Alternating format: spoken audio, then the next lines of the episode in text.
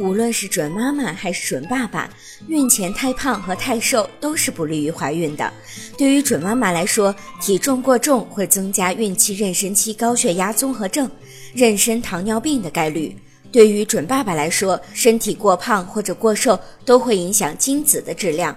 因此，准备怀孕的准爸妈应该将体重调整到标准范围内。那么，备孕期间该如何减重呢？一、早餐吃饱。不吃油炸高热量的食品，午餐要吃七分饱，晚餐尽量少吃，也可以选择少食多餐的方法。吃饭时要细嚼慢咽，延长进食时间，以此增加饱腹感。